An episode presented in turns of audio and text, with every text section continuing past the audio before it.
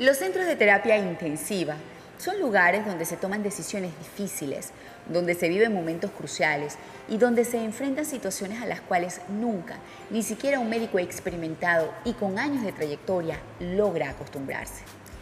De esto nos hablará hoy el médico intensivista Andrés Orsoni y su punto de vista nos permitirá valorar desde otra dimensión cada minuto de vida.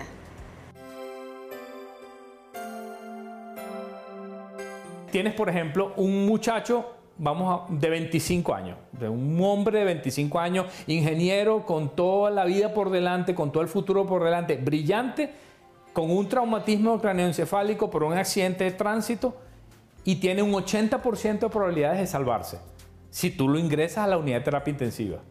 Y tienes por el otro lado una señora de 65 años, madre de cuatro hijos, con una patología crónica, que tiene enferma mucho tiempo, pero que necesita la unidad de terapia intensiva porque se complicó, pero tiene 20% de salvarse. ¿A quién metes a la unidad de terapia intensiva? ¿Cómo haces? ¿Qué decisión tomas? Es una decisión muy difícil. O sea, es una carga sobre los hombros del intensivista que tiene la responsabilidad, sin ser Dios, de decidir a quién metes a la unidad de terapia intensiva. ¿Qué haces? ¿En quién te apoyas? Yo estuve en el Hospital Miguel Pérez Carreño trabajando muchos años y esas eran decisiones de todos los días del mundo. O sea, y son decisiones difíciles en las cuales tú la responsabilidad ya la llevas en los hombros y a veces los médicos que pasan por las unidades de terapia intensiva se cansan de estos dramas y, se van, dicen, no ejerzo más la, terapia intensiva, porque es difícil, no es fácil. No, eh, eh, la piel se te, pone, se te pone un poco dura con los años porque es difícil enfrentar estas situaciones, pero sin embargo tú estás formado para enfrentar estas situaciones y tienes que salir adelante.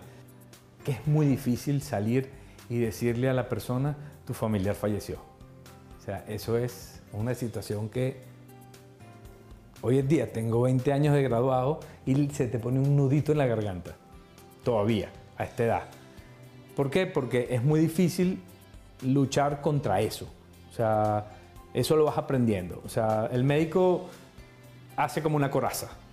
Tú dices que no te vas a involucrar, pero sí te involucras. Y es más difícil cuando tienes que darle la noticia de que el paciente se murió cuando era un hombre joven, cuando era un niño, cuando era un adolescente. O sea, lloras con el familiar. O sea, lloras tú con los familiares.